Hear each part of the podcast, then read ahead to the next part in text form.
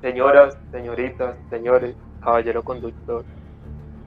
Dijo aquel extraño individuo que parecía haber escapado de una grotesca obra de teatro. me comunicarles que ha regresado la raza azteca, y que por lo tanto no vengo ni venimos a vender agüitas milagrosas. Vestía un taparrabos que ceñía con un cinturón de cuero lleno de rajes, portaba una pluma en la frente y tobilleras de conchas. Estaba de pie, al lado del conductor, al que le había puesto una mano en el hombro. Aspiró aire hondo y continuó.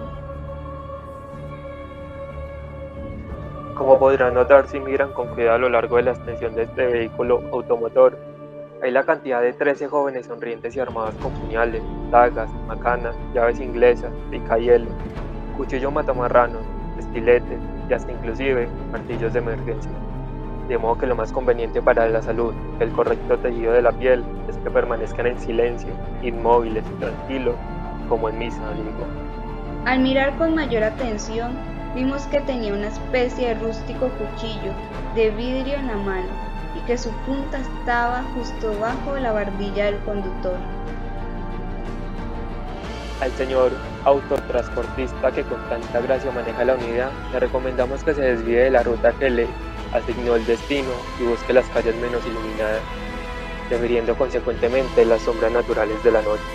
Insisto, antes de pasar a consideraciones mayores y atendiendo a la seguridad de los pasajeros, que no vayan a gritar o hacer viajes sospechosos, ya que puede suceder, suceder la importuna casualidad de que se nos arrime una patrulla y quiera invitación a la fiesta.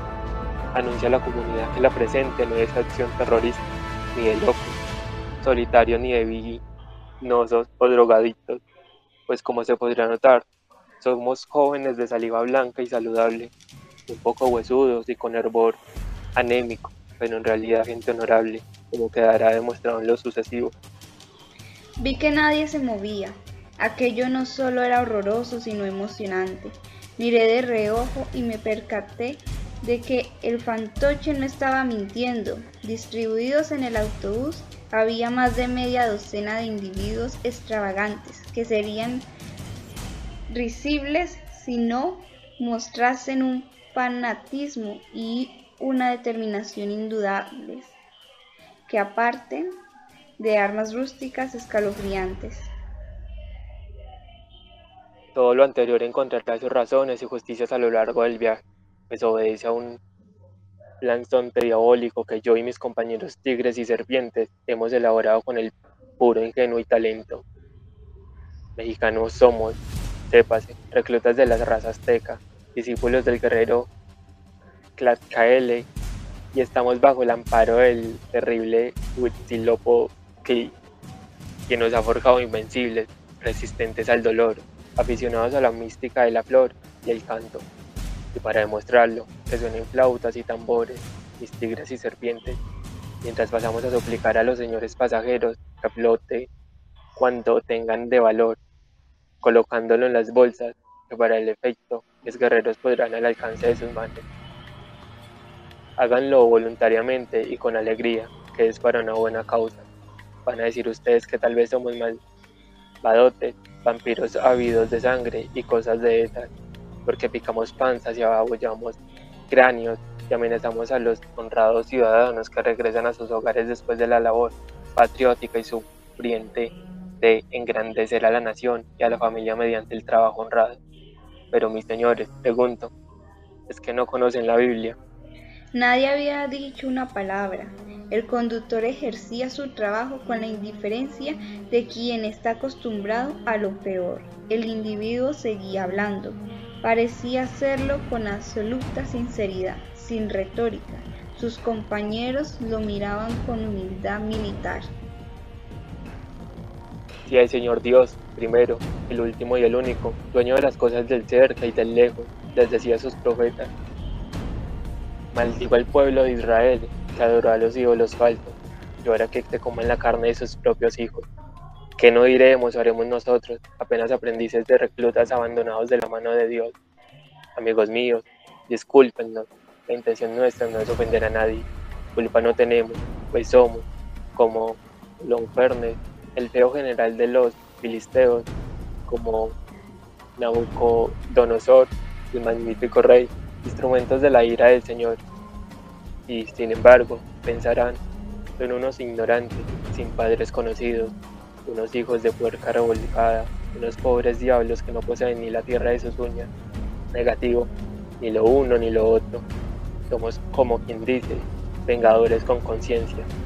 Pregunto, ¿por qué los malvados tienen prosperidad en sus vidas? Porque el rayo fulmina al justiciero y no al ladrón. Uno aquí, chingale, chingale, y nada. Ellos allá muy despernancados con sus palabrotas y sus cochetazos, todas, todas sonrisas y anteojos oscuros. Digo, es claro que esto es un atraco, negarlo sería ver clarito en lo oscuro. Pero momento, este atraco no es de lo alevoso, no es un latrocinio seco sin razones y verdades. Paso a paso te dando cuenta. Los acompañantes del líder se paseaban de arriba a abajo, como exhibiéndose. Yo miré a uno directamente a los ojos, me devolvió la mirada casi con cariño. No parecía mala gente. Tómese nota. Las jóvenes que ustedes pueden ver también adornamos con sus cortopunzantes, sus plumas y sus conchas rituales no tienen rostro salvaje ni actitudes insolentes, sino que, muy por el contrario, y pese a la poca educación que han tenido por azares y brincos de la vida, se comportan con gentileza y si amargan golpear, lo hacen forzados por el instinto y la disciplina, resultando de terribles privaciones y peligros. Atención allá atrás, mi tigre, a la señora del simpático bigote. Sí, usted con seguridad viene del banco y trae billetes uno sobre otro bien planchaditos, y cuando llegue a casa va a contarlos a la luz de la veladora que ilumina a la Virgencita de Guadalupe, nuestra madre. Amiga mía, agradezca que le vamos a quitar ese peso de encima. Recuerde la historia del camello y el rico. Piense que si es oro se rompe, si es jade se estrella, si es plumaje se rasga. Palabras del divino Netahualcoyo. Al decir esto, alzó la voz como quien anuncia un número de circo. Y para hacer menos doloroso este trance, mientras la nave avanza victoriosa contra las olas de la noche sin detenerse en semáforo, haremos unas preguntas, digo, para entrar en confianza. Veamos usted, señor, el que tiene buena y bien plantada barba, comunícanos su profesión. Periodista, dijo. Lo oyeron mis reclutas. Aquí tenemos a un cortés informador que mañana nos va a exaltar con el pincel de su pluma. Ojalá nos saque también unas fotos en posición de asalto y con los rostros cubiertos y las piedras pelambres volando al viento. Prometemos que podrá conservar el rollo y a cambio solo le pedimos que escriba hermosamente sobre la raza. No vaya a decir que somos maleantes del orden común ni viciosos o drogadictos. Y por favor, no se fijen los fantasmas morales de Kakalmatzin. El pobre no ha conocido dentista o matasanos en todos los años de su vida, que son 14 bien cumplidos, y que pasó en una ciudad perdida a 6 horas del centro, donde no hay más agua que la caída del cielo, y más aliento que la llave entre montañas inmensas de basura. Y mucho menos, señor periodista, se le ocurre inventar gestos criminales y crueldades dignas de bestias, y si por casualidad se se atreve a relevar lo que va a suceder, no lo haga sin antes dar razones. Fíjese, digo, y tome nota que somos una banda bien organizada, un semillero de las futuras hordas aztecas que bajarán a la ciudad como la niebla. Escriba ahí que tenemos un plan de ataque y que no abordamos el barco todos en manada, como los piratas en la Malasia, sino uno en cada parada y solamente cuando tomamos posiciones porque este humilde hablante comenzó a desgranar su discurso mientras se preparaba lo que ha de venir. Así había sido. Nadie notó nada extraño hasta que el hombre subió al autobús y comenzó a hablar. Somos Nahuaclacas a mucha honra y venimos como quien dice a quitarle un grano de arena al desierto de la injusticia y a refrescar las aromas de un pasado glorioso, hoy sepulto bajo los cimientos de rascacielos tan altos como la Torre de Babel y bajo las líneas del metro que se abren camino, hollando los antiguos palacios de nuestro antes pasado. Conscientes somos de que este territorio de arriba engordan sobre los cadáveres de los de abajo. Y cuanto más se roba, más blanquita se pone la piel y todo sucede en una rueda interminable, sin descanso y sin piedad. Digo, usted joven, ¿por qué tan serio? Miró en su rostro y en su cuerpo la preparación del salto del felino. Atención, mi buen Yoyosin. Arrímale al, al fierro a la vena asiática a ver si se le despierta la sonrisa y queda calmo. No vaya a hacer el viaje sin regreso al sitio de los descarnados. Recuerde, caballero, que más vale perro vivo que león muerto. A mis alegres tigres y serpientes les pido que se apresuren a buscar entre los más robustos pasajeros a una de buena cara, lindo cuerpo, sin cicatrices, chichones o piquetes, blanquito como debe ser el enemigo, su cabeza bien formada, de acuerdo a la ley, para agasajarlo como se merece, ponerlo su guirnalda de flores y darle a beber el agua del olvido, mientras yo sigo mi discurso sobre la múltiple conjugación del verbo vengar. Digo, aquí, según dice, estamos en una democracia y es necesario extender sus derechos a todas las clases sociales. Los primeros libros son sabios porque, porque fueron escritos con manos de hombres, sobre ellos cayó la luz divina. Los primeros libros anunciaron el porvenir. En esta tierra nadie dice la verdad, palabra de los sabios aztecas. Y la verdad es que vivimos en una guerra perpetua, una guerra sin héroes auténticos, una guerra deshonrosa, en la que los antiguos valientes han bajado las cabezas. Nosotros, los jóvenes tigres y serpientes, hemos reconocido esa verdad y decidimos abandonar las vecindades miserables, el serrucho, los ladrillos, las taquerías a medio arroyo, las esperas inútiles, las miradas gachas. Sí, señoras y señores, tenemos la verdad y vamos a proclamarla y a ponerla en práctica. Regresa el reinado del Antiguo Testamento, aborrecemos los lloriqueos del Nuevo, no creemos ni en Cristo ni en la humanidad. Retorna con, con nosotros el imperio de la guerra florida, el dolor de la sangre. Por un ojo cobramos dos, por un diente, dos dientes, lo dijo el Señor. Va a llegar una desdicha tras otra, el fin ya se acerca. Ya llega el fin. Míralo, ya viene allí. Y te llega el turno a ti, morador de la tierra. Su voz se había levantado casi hasta el grito, inmediatamente bajó casi hasta el susurro. Señora, déle el pecho al niño, no tenga pena, alimenta al joven guerrero. La raza azteca respeta a las madres que son la tierra madura, donde nacerá la generación que verá la nueva Tlalocan. El pasajero de allá y usted meta el brazo. No vaya a ser que quede sin el gusto de saludar con sus cinco dedos. Uno de aquellos personajes se había acercado a un pasajero. Estaba sonriente. De una bolsa sacó lo que parecía un disfraz y una botella. Al prisionero elegido le damos una cordial felicitación y le pedimos que beba sin disgusto el licor, el licor que el joven guerrero le ofrece. Beba, beba. A su antojo. Y si quiere fumar, hágalo y deje que su encargado, su servidor, de nombre de Mutlin, le adorne la caballera y el cuerpo con flores y plumas.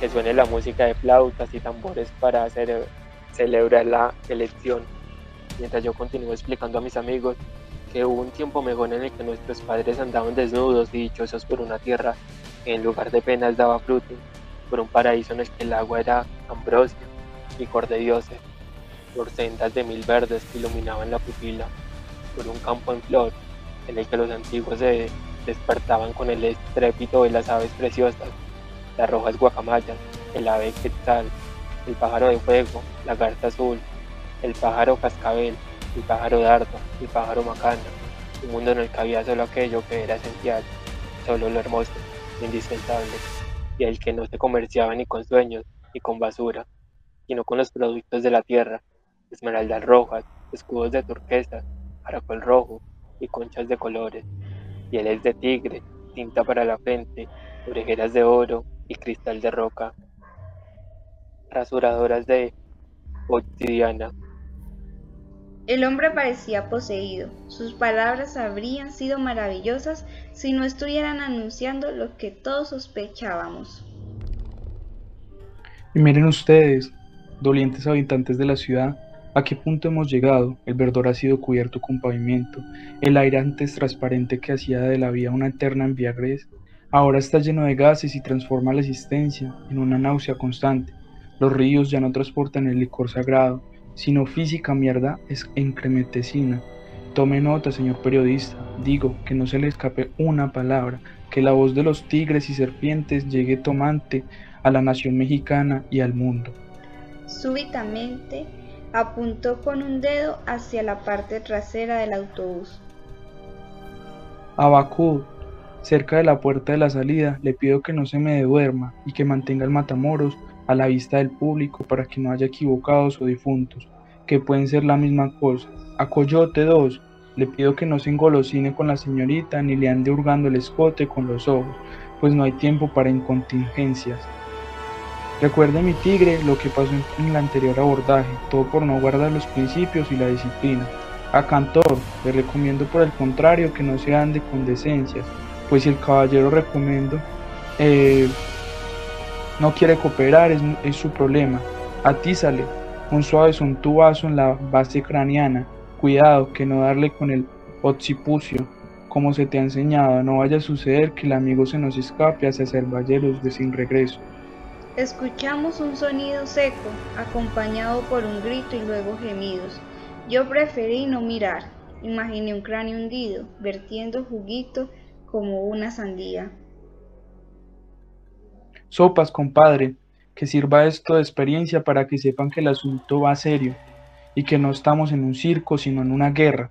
Así está bien, mi don, quítese el saco y déselo a mi coyotito, que pasa mucho frío en estas noches de diciembre, y no me venga a decir que lo perjudicamos, pues con seguridad en el armario de su casa tiene 6, 7 o como el presente. Además, digo, fíjese, fíjese cómo le cae bien ese color melón tierno a mi coyote, y usted, el elegido, siga bebiendo, comparta con nosotros y no se apure por tanta amistad de la raza azteca, sino muy bien, el señor conductor nos ha pasado la solicitud de que le ofrezcamos alguito de licor, que pues no se conoce estas calles sin rumbo y teme caer a un abismo del drenaje profundo. Y necesita ánimo para seguir adelante sin luces. Dice que tener la punta de un cristianos en el cuello y andar por semejantes desoladeros ya le tiene la garganta como el desierto del Sahara, en la Arabia Naudita. Faltaría más como no, mi querido piloto. Con todo el gusto del mundo le ofrecemos el agua de la vida, sabroso pulque añejado por la savia. Sochi, 99 años de paciencia al servicio de la fórmula secreta. Todo para que conduzca con alegría y nos lleve a un buen puerto. Una mujer comenzó a llorar. No sufras, señora, no llore. Guarde sus aguas para tiempos más negros. Dice que le hemos quitado el dinero con el que le daría de comer a sus hijos. Maxine, devuélvele seis mil pesos para que vea que somos humanitarios. Con eso podrá darles frijoles a los muchachos durante un mes. Y si se quedan con hambre, muy bien, para que vayan educando el callo de la barriga. Se acercan los tiempos de las vacas flacas y a mayor gordura y opulencia, mayor sufrimiento. Pronto vendrá el paraíso de los flacos, la tierra prometida de los miserables. Música, mis tigres y serpientes. Sonaron panderetas, un flautín, conchas y tambor. Aquello no era ruido solamente, sino una pieza bien ensayada. Gente profesional, de eso no hay duda. En aquel tiempo descendieron del norte las hordas de los aztecas, un pueblo perseguido por todos, un pueblo sin rostro y a que los habitantes del Valle de México preguntaban, ¿quiénes sois vosotros? ¿De dónde venís? Era un pueblo guerrero de gente desnuda, de ropa pero vestida con pieles de animales, feroces en el aspecto y grandes batalladores, que se alimentaban de la caza y habitaban en lugares cavernosos. Quisieron vivir en paz con los felices poseedores del Valle Anahuac, pero el rey Cotzcoletzli les asignó un área de, de piedras y serpientes. mm, con la intención de que allí murieran de hambre y por las picadoras de las víboras. Mas, oh ironía de los aztecas, nunca se alegraron, nunca vieron las culebras, a todas las asaron se las, y se las comieron. Los aztecas, nuestros padres, como los hebreos, triunfaron sobre las malas artes del faraón y levantaron su ciudad tan espléndida como Jerusalén. Adivinamos que atrás estaban forcejeando. Nadie, nadie se atrevió a voltear. No se fijen, señoras y señores, en lo que pasa.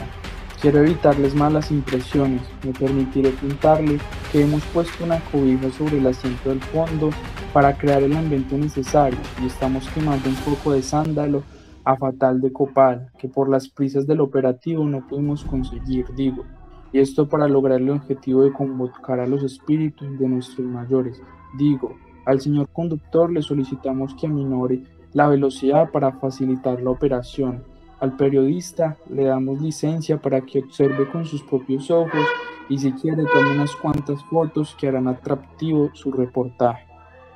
Una mujer, sin alterarse, pidió que le dejaran conservar su anillo. No, señorita, aquí no valen argumentos sentimentales. Si es argolla de compromiso, dele gracias a Dios que usted la cede por una buena causa. Agradezca que le quitamos el metal precioso y la piedra brillante que mañana será un lastre en las aguas de la desesperación, del naufragio final. Solo se salvarán solo aquellos desnudos y humildes, y ahora antes que de despedirnos, debo dar una mala noticia al Señor que ya está con la luz dentro del cuerpo, con flores en el cabello y aromas en la piel, su chaquetín de lujo y su corona de amargo sempachuli. Eh, buena o mala noticia, según se la mire y considere, su persona por razón de las bellas orejas y de la aún más hermosa postura y la piel blanquita, ha sido escogida para dejarnos en recuerdo un trofeo que guardaremos con cariño y veneración.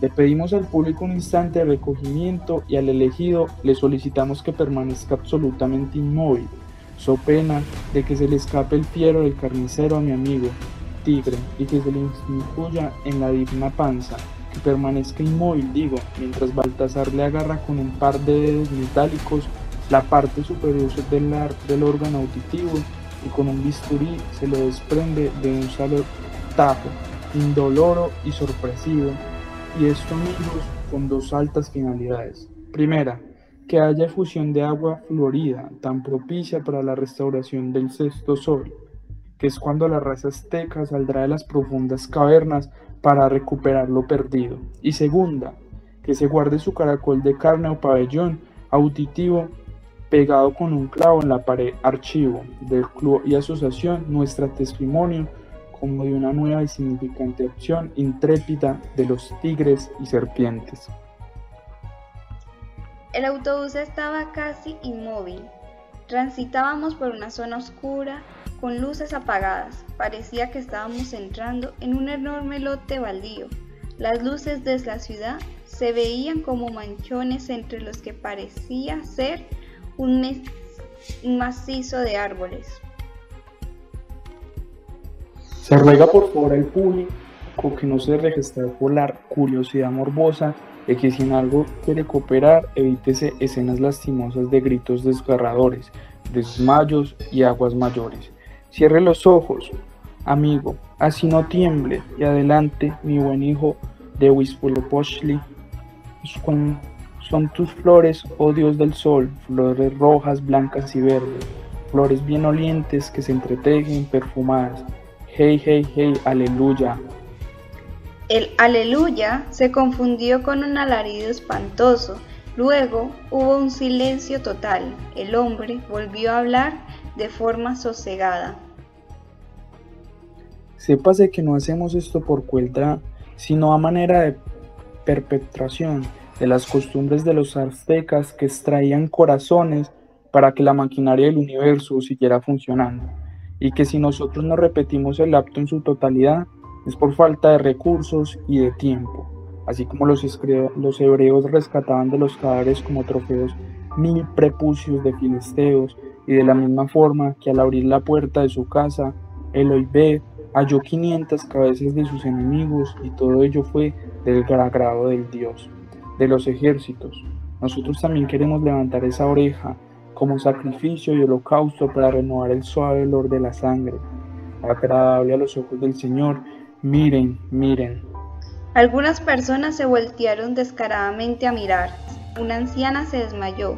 Estuvo a punto de desplomarse en el corredor. Uno de los asaltantes la tomó con delicadeza y apoyó su cuerpo en el del pasajero vecino.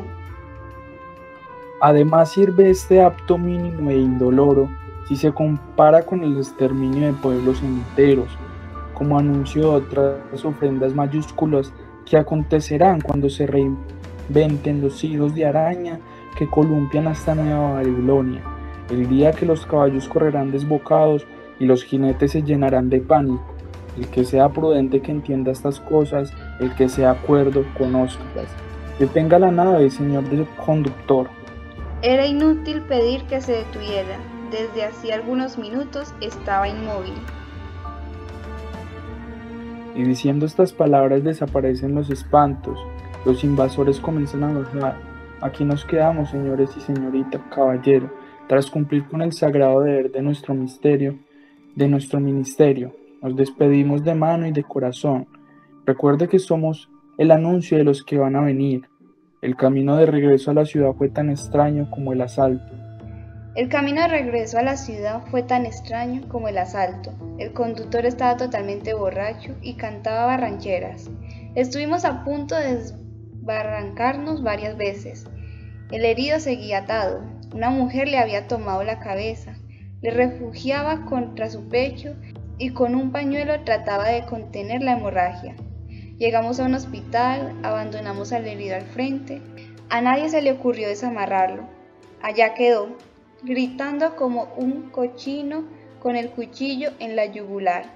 El conductor volvió a su ruta y nos fue abandonando en nuestros destinos. Eso fue todo. Supongo que nadie supo la denuncia. Nos fue bien. Por otros rumbos de esta ciudad no cortan la oreja y hacen desaparecer los testigos. Además, como decía un compañero de viaje, ¿para qué discutir si tienen la razón?